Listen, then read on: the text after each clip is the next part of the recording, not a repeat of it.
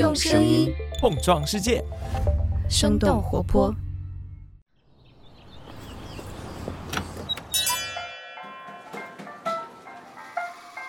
您的生动早咖啡好了，请慢用。嗨，早上好呀！今天是二零二二年的八月十二号，星期五。这里是生动早咖啡，我是来自生动活泼的梦一，几条商业科技轻解读，和你打开全新的一天。不知道一般情况下，你遇到一些难题的时候，是习惯自己解决，还是说寻求他人的帮助呢？可能很多人或多或少都有一种害怕求助的感受，在向别人寻求帮忙的时候，你是不是也会紧张、难受、犹豫许久，然后还是不知道该如何开口？很少有人喜欢求助他人，恐惧求助似乎是我们与别人交往的时候的一种常态。然而，我们为什么会害怕求助这件事儿呢？这当中存在着哪些误解？我们该如何有效的寻求帮助呢？我们今天的清解读就与此相关。在这之前，我们先来关注几条简短的商业科技动态。我们首先来看看 TikTok 电商的消息。根据晚点 Late Post 的报道，TikTok 电商在今年上半年的商品交易总额已经超过了十亿美元，这个数字与去年全年的体量相当。TikTok 电商能够在上半年实现较快增长，除了它本身体量较小，还得益于他们在东南亚的扩张。今年上半年，TikTok 电商加大了在印尼的招商力度，还在泰国和越南等国家上线了本土与跨境业务。TikTok 电商计划将会在明年年底完成十多个重点国家的拓展，争取实现五年之内成交总额超过四千七百亿美元的目标。下面继续关注一下软银，在这周一公布投资巨额亏损之后，八月十号，软银集团宣布将会减少在阿里巴巴的持股比例，预计在九月底降到百分之十四点六，并且不再将阿里巴巴的部分利润计入自身利润。公告显示，这笔交易预计能够为软银带来大约三百四十亿美元的现金。根据《华尔街日报》的报道，这个举措能够使软银进一步的增强抵御严峻市场环境的能力，消除对未来现金流出的担忧。最后，我们来关注一下迪士尼的最新动态。根据英国《卫报》的报道，截止到第二季度末。迪士尼新增了一千四百四十万 Disney Plus 流媒体视频订阅用户，超过此前市场预期的一千万。加上同样是迪士尼旗下的 Hulu 和 ESPN Plus，迪士尼的流媒体订阅用户总数达到了二点二一亿，超越了奈飞的二点二亿。另外，迪士尼还计划在今年年底调整流媒体服务的收费结构。从十二月八号开始，迪士尼没有广告的 Disney Plus 将会从七点九九美元涨价到十点九九美元；带广告的 Disney Plus 则收费七点九九美元。每个月 Hulu 的价格也将会上涨一到两美元。那以上就是值得你关注的几条商业科技动态，别走开。下面的时间，我们将会和你一起来聊聊职场人该如何消除求助的恐惧呢？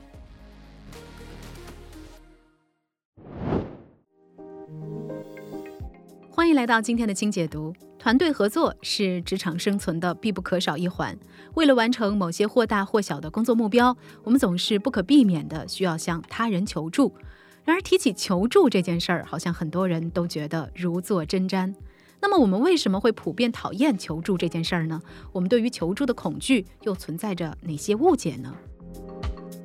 这首先需要我们来正视求助恐惧这件事儿。哥伦比亚大学的心理学家海蒂·格兰特在《如何正确求助、合情合理的获取资源和人脉》这本书当中提到，来自社会神经科学的研究发现，有一种痛苦和生理性的痛楚是一样真实的，那就是社会痛。这是一种因为和别人交往而产生的不适。在我们求助的时候，这类痛苦可能就会产生，这是社会威胁在作祟。神经领导力研究所的创始人大卫·洛克研究并且记录了五种特定的社会威胁，而当我们向他人寻求帮助的时候，我们也往往会觉得自己正在受到这些威胁。那我们接下来也一起看看这些威胁指的具体是什么。第一种威胁就是地位威胁。地位衡量我们在群体当中的声望，而在一些人的眼里，求助就会拉低自己的身份，招来别人的嘲笑和轻视。当求助的内容暴露了自己的知识或者是能力的匮乏时，地位受到威胁的感觉就会更加的强烈。第二种是不确定性的威胁。人类天生就有预见未来的渴望，我们想要了解正在发生什么和将要发生什么，从而就可以做好提前应对。而在求助他人的时候，我们不知道别人会如何作答，这就将我们投入到了人际关系的不确定性当中。第三是自主权的威胁。心理学家认为，自主的需求，也就是选择的自由和行动的能力，是人类典型的基本需求之一。而在求助的情境当中，我们往往只能被动地接受别人给出的答案，这也就意味着我们又交出了部分的自主权。第四种是关系的威胁，关系指归属感以及和他人的联系，它也是我们大脑感受奖励和威胁最强有力的来源之一。社会心理学家发现，人们对关系受到威胁是非常敏感的，在求助当中，如果对方说不，那就很容易被当作是一种针对个人的排斥。第五是公平威胁，我们都对是否被公平对待这件事情非常在意，而在求助当中被拒绝，很容易让人觉得自己遭遇到了不公平的对待。那在了解了社会威胁的机制之后，海蒂·格兰特也指出，我们求助的时候感到的痛苦程度，部分取决于人们多大可能会拒绝我们的请求。然而，别人会拒绝我们的请求本身就是一种误解，人们往往低估了被帮助的可能性。康奈尔大学的教授瓦内萨·伯汉斯的一项实验研究发现，人们愿意向陌生人提供帮助的概率平均被低估了大概百分之四十八。也就是说，人们愿意提供帮助的可能性要比我们所认为的要高出两倍。研究还表明，我们同样也低估了人们同意提供帮助之后所需要付出的努力程度，因为社会准则不仅要求我们提供帮助，而且还要提供有用的帮助。另外，还常常出现的另一个误解就是，我们担心向别人求助会让他们不那么喜欢我们。海蒂·格兰特指出，人们还低估了给予帮助给别人带来的愉悦。多数的帮助者是知道或者是下意识地感受到无偿并且有效帮助他人能够让人感觉良好。海蒂·格兰特在《哈佛商业评论》的文章当中提到，2017年瑞士的一项研究发现，我们即使只为别人花一点钱，也比只满足自己更加快乐。理清了求助的心理误区之后，那我们就来看看如何在实践当中避免踩雷。不过和拜托亲友帮忙不同，职场的求助往往显得更加正式，目的性更强，信息量也更大。那么在接受求助的一方，也就是帮助者来看，什么样的求助方法是更有效的呢？或者说我们该怎么做才能够更好的得到他人的帮助呢？方法之一，让帮助者看到需要帮忙的事情。我们常常假设别人能够主动看到自己的难处，其实求助者和帮助者之间往往也是有着信息差的。默默等待他人的帮忙，其实是一种低效甚至是错误的求助方法。心理学的研究表明，当人们专注于一个特殊的目标，或者是处于嘈杂繁忙的环境当中时，就不太可能注意到有人需要他们的帮助。如果潜在的帮助者处于焦虑、压抑或者是懊恼的消极情绪当中，当然也就是很难发现身边人的诉求了。在《如何正确求助》这本书当中所提到的研究表明，职场层级悬殊也可能成为求助的障碍。我们以经理和员工为例。经理倾向于将注意力投放在自己的目标上，很难第一时间察觉到同事或者是下属员工的状态。所以，面对项目陷入困境或者是表格出现错误等等情况的时候，与其沉默的等待别人的帮忙，不如我们主动的通过书面或者是口头沟通的方式，尽早的让同事了解自己的问题，为下一步的求助奠定基础。方法之二，让帮助者了解获得帮助的渴望。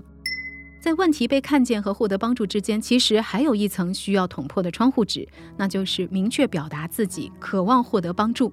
在一些情况之下，人们没有帮助，并不是因为意识不到问题的出现，而是会出于一种十分常见的心理障碍，叫做害怕出丑。心理学家把这个心态称作是观众抑制效应。那作为观众，人们在看到问题可以帮忙的时候，仍然会因为丢面子、害怕多管闲事儿、担心对全局把握不足等等一些原因来抑制自己的行动。尤其是当旁观者越来越多，并且都无动于衷的时候，没有明确表达求助意图的信息，常常就会被忽视掉。所以，尽管求助确实让人感到尴尬和不适，主动展现出需要解决的问题，诚实的表达自己求助的意图，说清楚自己的诉求，仍然是有效求助的最好办法。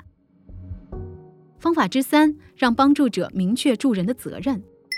在问题被看到、诉求被表达之后，提供帮助者可能还会问这样一个问题：那么多人都可以来帮助你，为什么偏偏选择的是我呢？其实，很多的心理学的研究表明，当别人需要帮助的时候，旁观者越多，实际帮助的人就会越少。心理学家拉坦和达利认为。这并不都是因为人的冷漠或者是无知，而是当能够提供帮助的人越多，人们就会越不清楚应该谁去帮忙，也就是说不清楚自己是否有提供帮助的责任。这也是一种责任分散效应，或者可以称作是旁观者效应。所以在寻求帮助的时候，我们需要引导他人明确对方帮助的责任，比方说。发单独的私人邮件，约专门的时间来沟通，说明求助的过程等等，这些做法会比群发邮件或者是我们随便问一句等等这种非正式的方法，能够更有效的来消除帮助者的困惑。方法之四，让帮助者了解请求的边界。帮忙意味着他人需要抽调出自己的时间、精力等等资源来处理额外的事情。在每个人都很忙碌的职场当中，表述模糊不清、层层加码等等不合理的请求，自然是无法得到积极的反馈的，还可能会对你的个人形象产生一些负面的影响。高效的求助需要让自己请求保持在一个合理的边界之内。在《沟通的方法》这本书当中提到，一个别人帮得了的忙，需要考虑对方和自己的关系程度、对方的时间精力以及职责范围。这不仅确保了所提出的请求是合理和清晰的，还能够使帮助者能够更快地评估自己能不能帮、怎么样帮，在提高沟通效率的同时，还有助于树立自己专业的职场形象。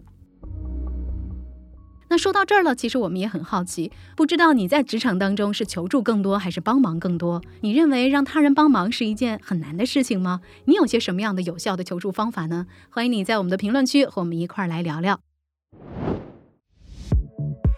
在我们的节目结束之前呢，又来到了我们回复咖啡豆的时间。我们想要回复一下这一位叫做西子的朋友，他在我们的评论区给我们提出的一个有趣的问题。他说：“国内宠物行业越来越卷了，新企业也越来越多，但是为什么现在还没有很出圈的企业呢？”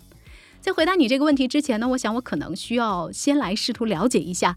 你所提到的出圈的企业含义。我先猜一下，你所指的应该是在行业当中排名比较靠前，然后市场占有率也比较高，在消费者端也比较有认知度的一个品牌。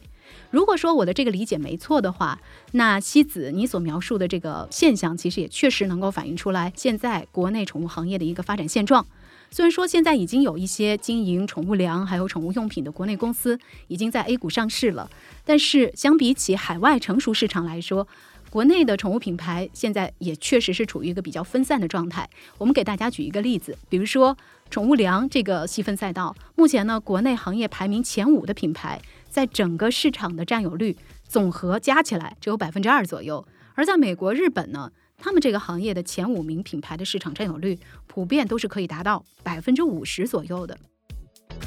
那为什么我们现在会感觉这个行业很热闹，但却没有出现国内的头号玩家呢？其实我们之前也做了一些资料的整理，简单来说就是国内的宠物经济发展还是处于起步阶段。那一个行业要诞生所谓的巨头，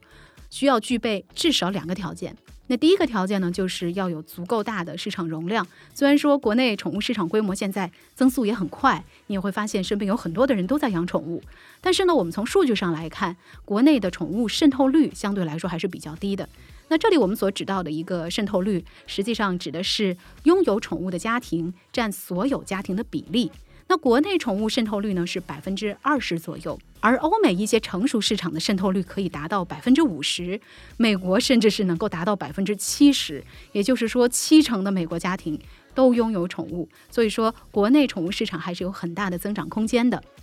那巨头诞生的另一个条件呢，就是行业内有大量企业的兼并和融合。目前国内宠物行业只发生过屈指可数的几起兼并和收购案。那这背后的原因呢，一方面是因为企业自身的实力可能还不到火候，他们也缺少足够的资本来兼并自己的同行。另一方面呢，当然也体现在。国产品牌和国外品牌的一个市场份额上，虽然目前国内品牌在宠物经济当中的份额占到了六成左右，但是仍然有四成的市场呢是被国外少数高端品牌占据的。因为国内品牌长期是处于这样的一种劣势的地位，所以也会导致国产品牌很难发起所谓自下而上的收购和并购。当然，宠物经济本身呢，也算不上是一个很暴利的行业，利润不高，可能也会是削弱企业去兼并融合的一个原因之一。不知道我们这个回复啊，能不能够解答西子的疑问？之前呢，还看过一个研究报告。印象比较深，说是如果对比欧美的宠物经济发展阶段的话，我们现在实际上还是处于探索发展期，而且这个周期呢，通常是需要十三到十五年的时间。因为我们已经发展了几年的时间了，所以按照这个周期来推算的话，我想我们大概可以在二零二八年到二零三零年左右看见一些国内出圈的宠物品牌巨头嘛。希望到那个时候，我们的早咖啡还能够在这里为大家做一期关于国内宠物经济巨头的请解读。好啦，这就是我们给西子投来的咖啡豆的回复。如果说你在自己的日常生活当中也遇到了一些觉得有意思的现象，或者是其他的你想要进一步了解的话题，欢迎大家随时给我们来投稿。那我们咖啡豆的征集方式呢，也列在我们的 show notes 当中。感谢西子给我们分享的这个有意思的话题，也感谢每一位给我们投稿的好朋友。好了，这就是我们今天的早咖啡。那我们在下周一一早再见啦，拜拜。这就是今天为你准备的生动早咖啡，希望能给你带来一整天的能量。如果你喜欢我们的节目，欢迎你分享给更多的朋友，这会对我们非常有帮助。同时，你也可以在公众号和微博搜索“生动活泼”，声是声音的声，这样就可以了解更多与我们节目相关的信息啦。生动早咖啡，期待与你下次再见。